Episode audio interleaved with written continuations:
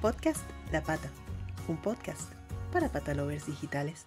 Bienvenidos Patalover a otro episodio del podcast La Pata, un podcast para patalovers digitales, como siempre con nuestros amigos de El Educador Granada y León, eh, Gonzalo Trigo y Fran Murillo. ¿Cómo están? Muy buenas, ¿qué tal Gaby? ¿Qué tal Gonzalo? Aquí preparados para un nuevo capítulo ya, llegando a las fiestas de Navidad. Ajá, sí. un, un, capítulo bien decembrino que tenemos acá, bien navideño. Muy bien, muy bien. Otro día más. Vamos a ver qué, qué estamos aquí para contar y desarrollar. Sí. Eh, este tema de hoy eh, eh, trata acerca de, como lo dijimos, un tema, es un tema bien navideño, es cómo ayudar a los perros con los petardos aprovechando la fecha y sabemos que además no es la única fecha que hay en el año en la que tantos petardos hay.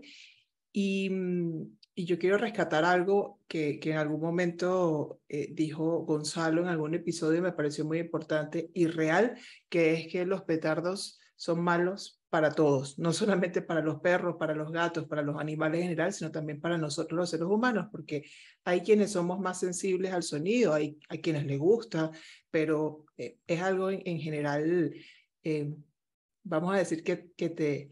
Que, que, que, el estímulo es muy grande, ¿no? Es, es, es algo que, que puede incluso atormentar. Eh, entonces, pues yo creo que es un tema recurrente la preocupación que existe en torno, sobre todo a los perros, eh, que suelen ponerse nerviosos ante estos sonidos. En las fiestas a veces eh, salimos, los dejamos en casa y existe la preocupación de cómo se sentirán, ¿no? Eh, entonces, entonces creo que es bueno conversar acerca del tema y hablar sobre todo desde el punto de vista positivo de cómo ayudarlos, cómo ayudarlos incluso desde pequeños, ¿no? A que, a que esto que es una realidad, pues sea un poco más, eh, menos traumatizante. Vamos a empezar entonces. Vale. Eh, voy a empezar, ¿vale? Si queremos. Sí. Fíjate que ahora este tema es un tema que me toca un poco recientemente porque hace cuatro meses, ¿no? Eh, en verano, el 1 de julio, nacieron una camada de cachorritos aquí en mi casa. Y, eh, claro, durante el verano, pues son todas las fiestas de todos los pueblos, entre ellas las fiestas de mi pueblo, donde yo vivo. Y, claro, los cachorritos pues estaban en su en su parque, no sé qué, y tal, ¿no? Pero, claro, todos los días a partir de agosto, es decir, durante el primer y el segundo mes de vida de los perros, todos los días empezaban los petardos a sonar, fuegos artificiales por aquí, fuegos artificiales por allá, por cualquier lado, hasta que ya las fiestas de los pueblos de alrededor dejaron de ser de los pueblos de alrededor y se convirtieron en las fiestas de mi pueblo. Y entonces todo eso, la, la intensidad subió y subió mucho más, claro, con la consiguiente preocupación de tengo una camada, nueve cachorritos, y estos nueve cachorritos no quiero que lo pasen mal o aprendan o lleven una experiencia traumática por la intensidad de este ruido ¿no? que puede afectarles durante el resto de su vida. Entonces la preocupación fue bastante alta. Eh, a mí me gustaría que todos aquellos que, que nos están escuchando y que tienen cachorros pudieran ver un vídeo que grabé hace en ese momento grabé un montón de vídeos, lógicamente, pues, como cualquier padre de una camada, se grababa un montón de vídeos, de cuando estaban los fuegos artificiales directamente sobre encima, encima de los cachorros qué es lo que estaban haciendo los cachorros en ese.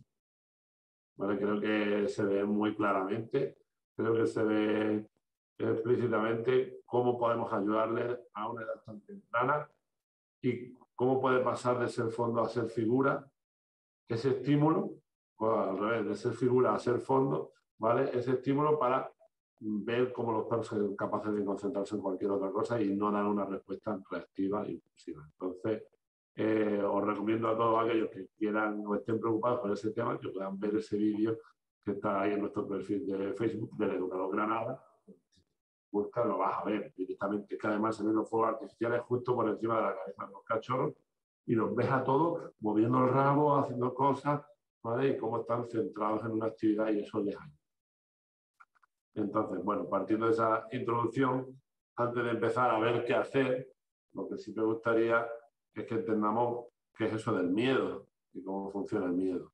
Porque si entendemos cómo funciona el miedo, podremos entender qué hacer o qué no hacer, o podemos crear estrategias que pueden ser unas u otras, no solo las que digan Fran y Gonzalo, sino las que tengan sentido sabiendo cómo funciona esta emoción. ¿Vale? Por lo tanto, lo primero, podemos hablar de que el miedo es una escala, no es un comportamiento, es una emoción, lo primero. Y dentro de esa emoción, esa emoción se mueve dentro de una escala que puede ser inseguridad, miedo o fobia. Como todas las emociones, ¿vale? Son necesarias, imprescindibles, son algo que no son ni buenas ni malas, son fundamentales, son necesarias. Por lo tanto, que un perro tenga miedo a algo no es algo malo, es algo necesario. La cuestión es cómo se mueve dentro de esta escala y cómo un estímulo X te provoca esa emoción. En este caso, el miedo a los ruidos, el miedo a los petardos te puede provocar eh, una respuesta fóbica, una respuesta de miedo o una respuesta de inseguridad, de más a menos. ¿Qué es lo que acaba pasando con, qué suele pasar con los petardos? Que normalmente dentro de esta escala los petardos suelen provocar respuestas fóbicas. ¿Por qué? Porque son estímulos que aparecen con alta intensidad y aparecen en un contexto inesperado. ¿vale? Y que aparte no, no están dirigidos desde un punto en concreto. Aparecen y no sabemos muy bien desde dónde. Por lo tanto, es algo como muy, muy, muy saliente del que tengo muy poca información porque yo no puedo ir a olfatear la zona donde va a sonar un petardo en el caso de que sea un perro, y aparte es muy intenso e inesperado. Por lo tanto, puede generar, no, requieren de asociaciones previas, puede que en ese momento la situación sea tan grande que acabe generando un, aprendizaje y una respuesta fóbica que, que, se, que, acabe generando un, realmente una problemática en el perro.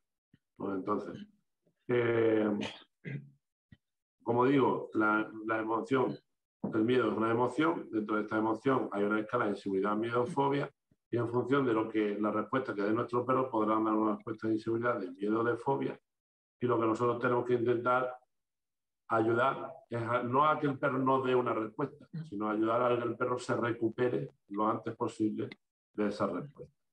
¿Cuándo va a ser más fácil ayudarle? Pues mientras la respuesta sea de mayor intensidad, mientras la respuesta sea de inseguridad, ¿vale? Pero si es una respuesta fóbica, es decir, mayor intensidad, nos va a costar mucho más, ¿vale? Entonces, eh, eso es lo primero que tenemos que entender, que nosotros no podemos hacer que nuestro perro no tenga miedo a algo, porque el miedo es necesario, todos tenemos miedo en diferentes circunstancias.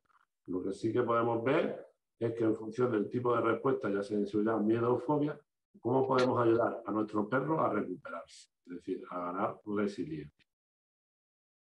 Eso sería por lo primero que hacíamos de introducción. Vale, y, y, esa, esa reacción que es normal, eh, yo tengo una, una consulta que es, perdonen que tengo la garganta un poco. Es la época para tener la garganta eh, así. Sí, creo que son la, en, en esta época es normal. Em, yo tengo una consulta y es anecdótica. Eh, el, el, perro del que yo siempre hablo, que, como dicen está después esperándome detrás del arco iris, eh, que es Danco. Eh, Danco siempre fue un perro muy equilibrado, yo, creo que eso vino con él, ¿no? Hablamos siempre de individuos y, vino, y vino ya con él, y él nunca le tuvo miedo desde cachorro, y yo no hice nada tampoco para que no tuviera miedo, pero nunca le tuvo miedo a los petardos, a diferencia de Lola, que llegó a su vida eh, eh, cuatro años después, y Lola sí, Lola desde el principio, conviviendo con un perro equilibrado, ella sí, le tenía miedo. Entonces, esto puede, e, es algo normal, es decir, puede que hayan perros que nazcan y que, y que ya vengan como que tranquilos desde ese punto de vista, que no le tengan miedo, o, o, fue alguna condición que se me escapó a mí eh, durante su crianza eh, que yo no vi y que por eso es que él no le tenía miedo. Bueno, vamos a ver aquí si hay más genetistas o más ambientalistas. Yo creo que, que, sí, al final depende de las sensibilidades especies específicas, ¿no? Aunque creo que el tema de los petardos es un, es un problema transversal cuando hablamos de perros, es decir, no, no discrimina de razas ni discrimina de edades, sí que puede discriminar de individuos específicos, ¿vale? Y de, y de sensibilidades especies específicas en según qué camadas, en según qué, qué líneas, ¿no? Entonces, yo por ponerte el ejemplo para que lo veas en mi casa, yo también tengo dos perras que con una de ellas no hice nada especial, ¿vale? Y es un Labrador Retriever. Y es una perra con la que te puedes comer unas palomitas mientras ves eh, fuegos artificiales y luego se va a casa y ya está. Es un, un evento más, ¿no? Con la Border Collie, que sí que es una, una raza más eh, propensa a tener sensibilidades auditivas mucho más elevadas, sí que tengo que tener eh, ciertos, ciertos cuidados y ciertas pautas para ayudarla a gestionar ese tipo de, de Entonces, sí, puedes, puede haber individuos más resilientes de, nacimiento de base y eso depende de sus sensibilidades específicas. Eso no significa, por Dios, para la gente que nos oiga, que todos los labradores van a tolerar mejor los petardos que todos los border collie. No sería ser extremadamente generalista. Haciendo un poquito hincapié en esto, tener en cuenta que al final las víctimas de los petardos no solamente son perros, son perros, son gatos, son cualquier animal que nos acompaña en nuestro día a día. Son seres humanos con todo tipo de trastornos, gente con trastornos neurológicos, personas con problemas de demencias, Alzheimer, eh, personas con trastornos del espectro autista y un montón de personas que por sus sensibilidades o por sus necesidades específicas son incapaces, en su gran mayoría, de, como bien decía Gonzalo, encontrar la fuente de este petardo, el racionalizar el por qué suena este ruido tan fuerte de forma repentina, que al final es la clave para entender y empatizar un poco, en este caso con nuestros perros, de por qué mi perro se pone tan nervioso, por qué tiembla, por qué no come, por qué se esconde en el sitio más recóndito de casa. ¿no?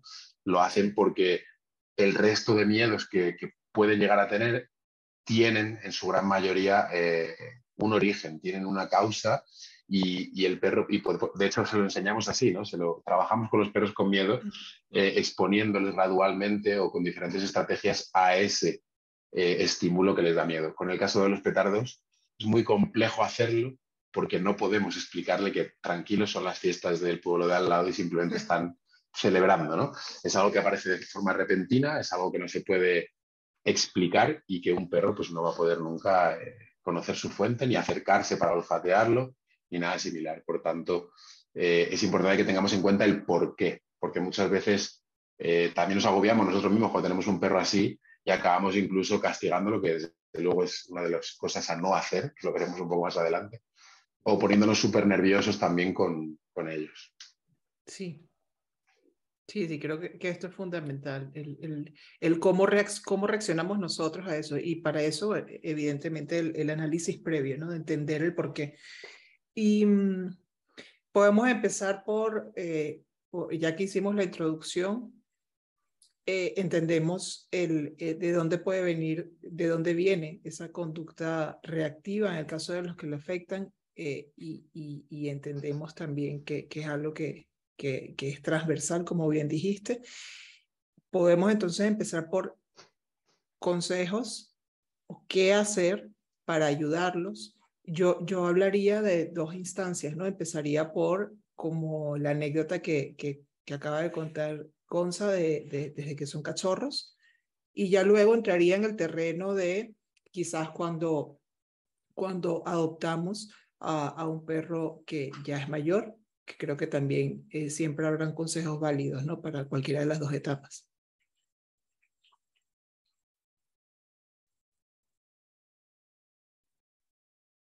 Ay, se le fue el, se le fue el audio a, a, a, Gonza para los que nos están escuchando.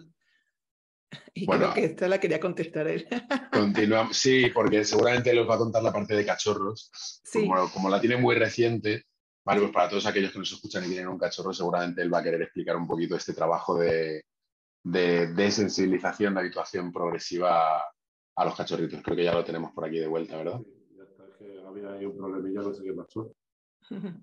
A ver, como comentaba al principio del podcast, tuve la oportunidad ahora de hacer bastante reciente de, de, crear unos cachorritos, ¿no? Y entre, otras cosas, una de las cosas importantes es cómo presentarles bien el mundo que les va a rodear.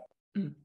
¿Vale? Y entre ese mundo que va a rodear, puede entrar toda la estimulación posible que pueden tener en su vida.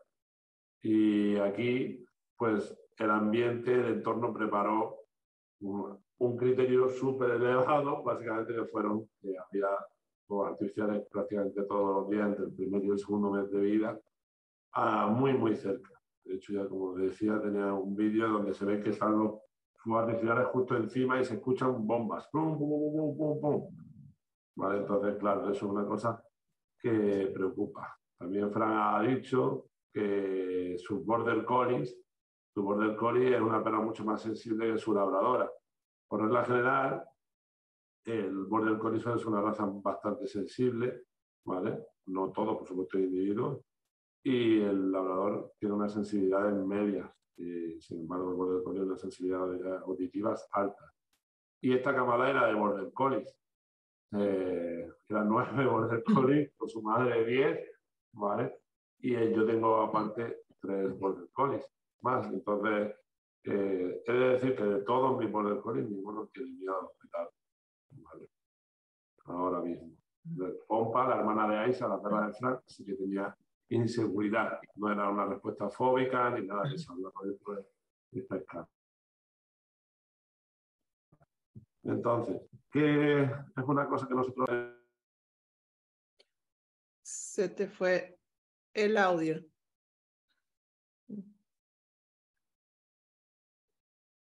fallas técnicas de Quizás es algún, algún enlace allí que tienes. Ya está, ya Ahí. ¿Qué es lo que empezamos a tener en cuenta? El control ambiental. Si somos capaces desde pequeños de proporcionar la estimulación con control ambiental, podremos eh, poner a esos estímulos en función de la distancia, la intensidad y el tiempo de exposición como tres variables importantes que se tienen que controlar a la hora de presentar una estimulación nueva. ¿Vale? Si no lo hacemos eh, y controlamos esas variables, puede que acabe pasando lo que pasa con los petardos, que es un estímulo que aparece de repente, no sabemos durante cuánto tiempo y no sabemos con qué intensidad. Y entonces puede generar un episodio suficientemente aversivo para el perro que acabe generando pues, una asociación muy negativa ¿vale? Y al final ese perro acabe teniendo pues, una respuesta fóbica muy fuerte y, que acabe teniendo ese verdadero pánico a los, a Entonces, en primer lugar, tener en cuenta esas tres variables que son tiempo de exposición, intensidad ¿vale? y distancia de cualquier aparición de estímulos que vayamos a ponerle ¿vale? a la hora de que los perros se vayan haciendo esa estimulación en ese periodo temprano.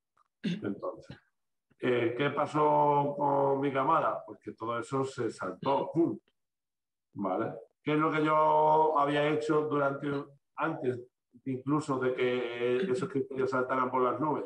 Pues tener una zona de referencia y una figura de referencia muy clara, estar muy cerca.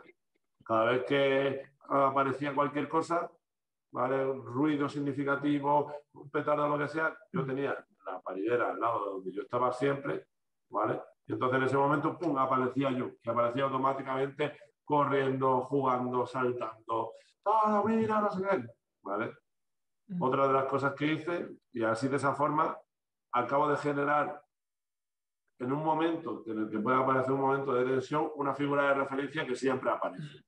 ¿Para qué? Para que los perros, si alguno realmente sufre miedo, en vez de dar una respuesta fóbica, una respuesta de huida sin saber hacia dónde, que es algo muy típico de los perros que tienen miedo a los pétalos por la calle, siempre busquen una figura de referencia, que somos nosotros.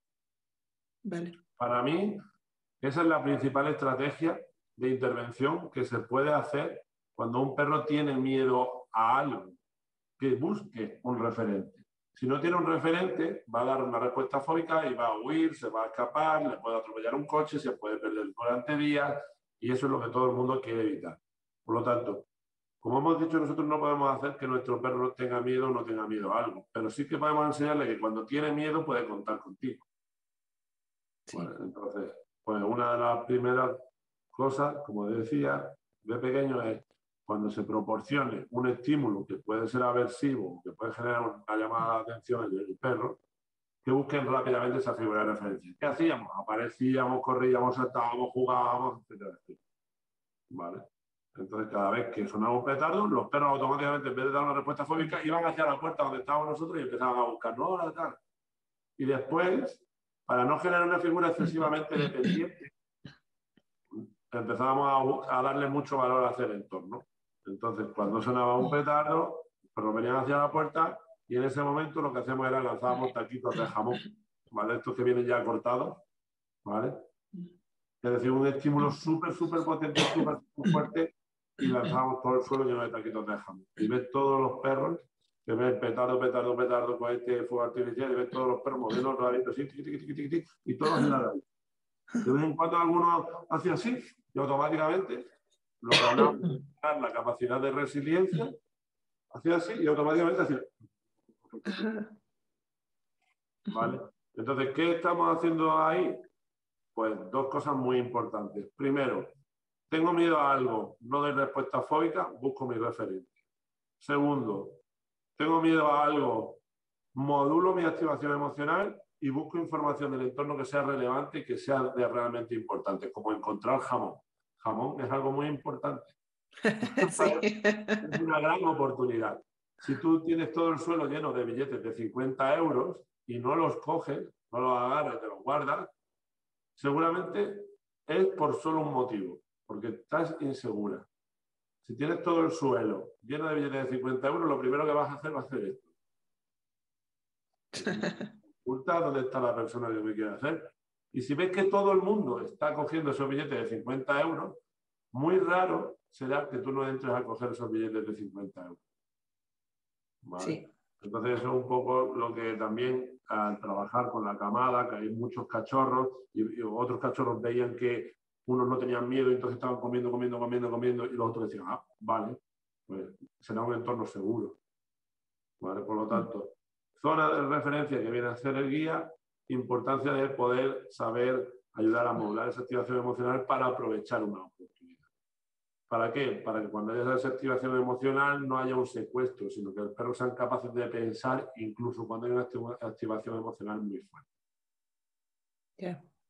Pues y, y, otra cosa que recuerdo que mencionaste en ese momento y yo lo he ido aplicando con, con Chip es si no tenemos a la mano lo que, lo que está ocurriendo justamente en verano en tu pueblo, que son los fuegos artificiales eh, o, los petardos ya allí en vivo, eh, pues también irle poniendo eh, sonidos que hay ¿no? en YouTube de, petardos en, en, un volumen pues moderado y que ellos vayan desarrollando, jugando lo que estén haciendo y que entiendan que eso es contexto y como tú bien dices, no figura, ¿no? Exactamente. Todo eso pues en función de las tres variables que hablábamos.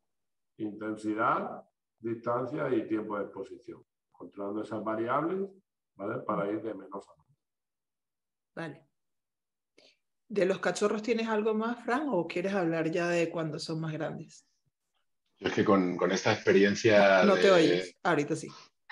Decía que con esta experiencia de un experto muy reciente con camada hay poco que añadir, porque además creo que también sienta las bases de, qué hacer en muchos casos con adultos, ¿vale?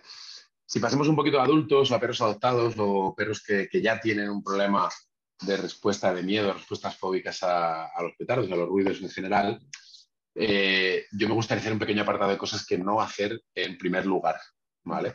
Porque creo que, aquí sí que cometemos muchos errores.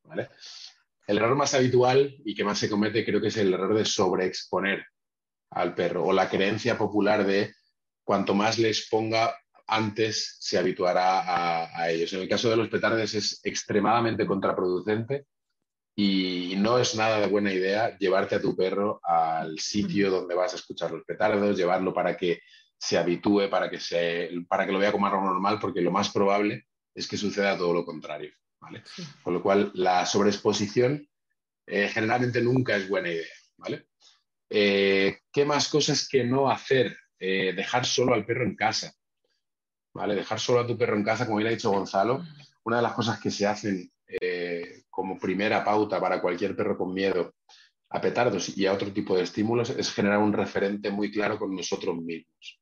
¿vale? Enseñarle que cuando oye ese ruido es que en la calle venga la llamada, cuando tiene esta sensación, este miedo, esta inseguridad, empieza a surgir porque oye petardos a lo lejos, siempre buscarnos a nosotros. Por tanto, si dejamos a nuestro perro solo en casa, va a vivir esta experiencia aislado y bueno, hay casos extremadamente graves en los que los perros han terminado haciendo eh, cosas que han terminado incluso con su vida, saltando de un balcón o automutilándose dentro de casa, con lo cual dejarles solo en casa no, no es muy buena idea, ¿vale? No, no lo recomendamos en absoluto.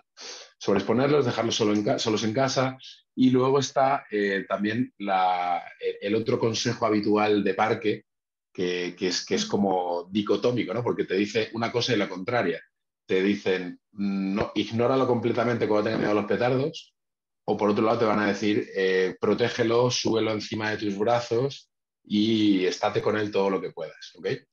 Y aquí, sorprendentemente, en el término medio eh, sí que está la virtud. En realidad no es un término medio, sino una explicación más sólida de esto. Si nosotros somos un referente para nuestro perro, pensadlo en vuestro referente humano, vuestra pareja, vuestro hermano, la persona con la que compartís espacio y vida, seguramente cuando tengas una experiencia eh, no traumática, sino cualquier tipo de experiencia que es desconocida para ti, vas a recoger mucha información de esa persona que tienes al lado y vas a nutrirte o perjudicarte de su estado emocional y de cómo están en ese momento porque somos animales sociales. Con los perros pasa lo mismo. ¿vale? Ellos van a estar permanentemente pendientes de qué es lo que hacemos nosotros y de cuál es nuestro estado emocional. Por tanto, si los ignoramos completamente, nuestro perro se va a preocupar muchísimo más porque de repente su referente a nivel social desaparece. Si los cogemos en brazos, los achuchamos y enseguida vamos corriendo allí donde estén, se van a dar cuenta de que nosotros también estamos actuando de una forma nerviosa, errática y con miedo y también vamos a empeorar su estado emocional. Por tanto, la clave ¿vale? es actuar tranquilos. Nosotros sí sabemos lo que es un petardo.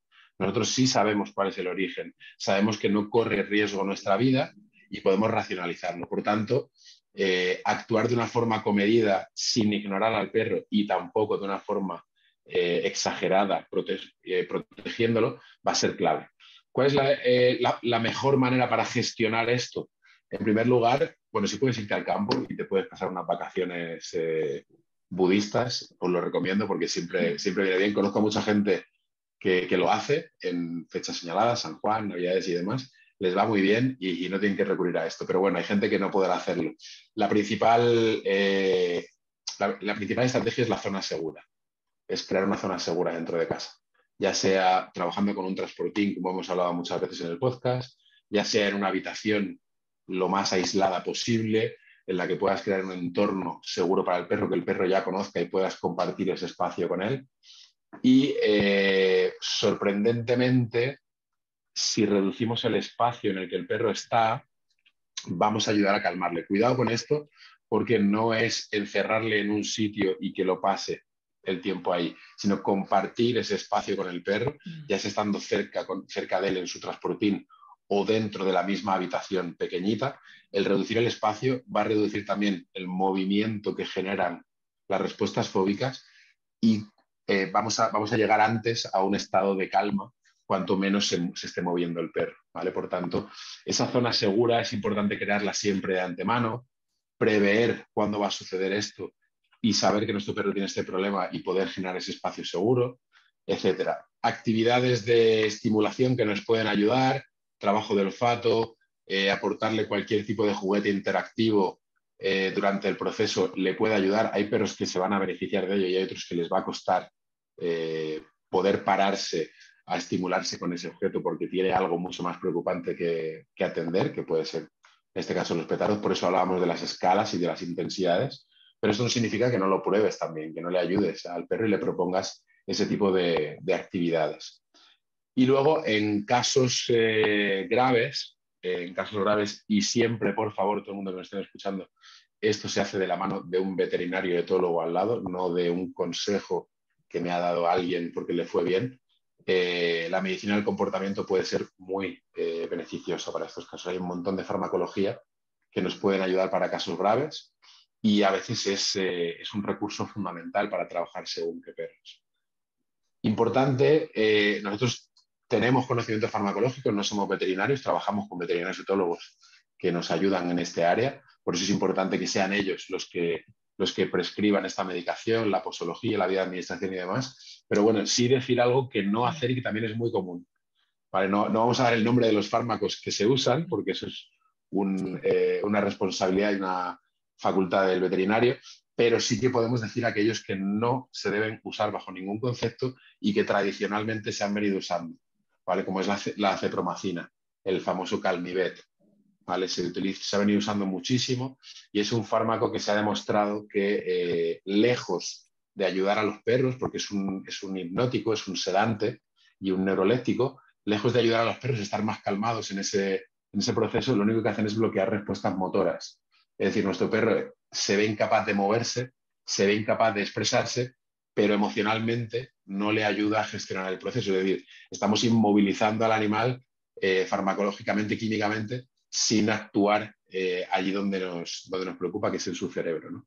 Entonces, desterrar ya, por Dios, el, la cepromacina, más conocido en nombre comercial como, como Calmivet. Vale, sí, bueno, es súper peligroso eso, ¿no? Porque si lo que estás es inmovilizándolo, eh, lo que debe estar pasando por dentro ese animalito debe ser terrible. Sí. Eh, no sé eh, qué, más quieren agregar a este tema. Yo creo que ahí también eh, siempre falta el, el, el, buen regaño, ¿no? Que eso también siempre ocurre, que hay personas que o ignoran o como tú dices, pues sobreprotegen. Y existen otras que, que tienen esa vieja usanza del regaño, de, de, si el perro ladra o, o o, empieza quizás a montarse en los muebles, cualquier reacción que pueda tener, pues empieza entonces el, el famoso no, no se hace. Creo que eso tampoco debe hacerse, ¿no? Voy, voy, a contestar ya esta porque se me ha olvidado otra cosa que era muy importante. Eh, los castigos y los, las correcciones aquí, eh, si generalmente ya las desaconsejamos, aquí en este problema en concreto, eh, son de una ineficacia total y están totalmente desaconsejados. Eh, tenemos un animal con, una respuesta eh, que no es capaz de racionalizar, que no sabe de dónde viene, no sabe cuándo va a terminar eso y sus sensibilidades, además, sus capacidades auditivas, tanto en rango de frecuencia como en capacidad de audición a distancia, son mucho mayores que las nuestras, con lo cual su experiencia está siendo mucho más visceral que la nuestra propia y ya sabemos de, de humanos que lo pasan mal con esto, con lo cual castigarles, regañarles, eh, restringirles. Eh, eso es, eh, no, es nada de buena idea y les va, les va a ir mal. Se me olvidaba una cosa muy importante que funciona muy bien, que hablando de la restricción del espacio, también funciona con humanos. Se han hecho muchos estudios en cuanto a las contenciones, la reducción del espacio, el uso de camisetas de acupresión, eh, en perros es muy conocido, es más conocido en, formato camisetas. En humanos sabemos que, por ejemplo, eh, se usa mucho la manta ponderada, ¿vale? que es una manta con muchísimo peso.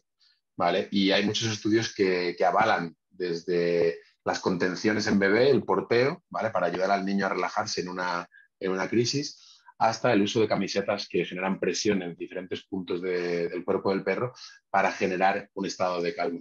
Con lo cual, bien usadas, siempre con la recomendación de un profesional al lado, el, trabajo con presión física en el, perro es eh, muy beneficioso y además tiene un respaldo científico bastante grande detrás. Interesante. Y creo que también tenías otra, otra novedad por ahí, ¿no? Eh, en cuanto específicamente a los petardos. Es verdad, es verdad. Vamos a dejar a Gonzalo sin hablar. Ahora, ahora terminas tú y cierras tú todo, pero es que esto es muy interesante. Eh, hace muy poquito, eh, yo cuando lo vi dije, ¿por qué no se nos ha ocurrido antes?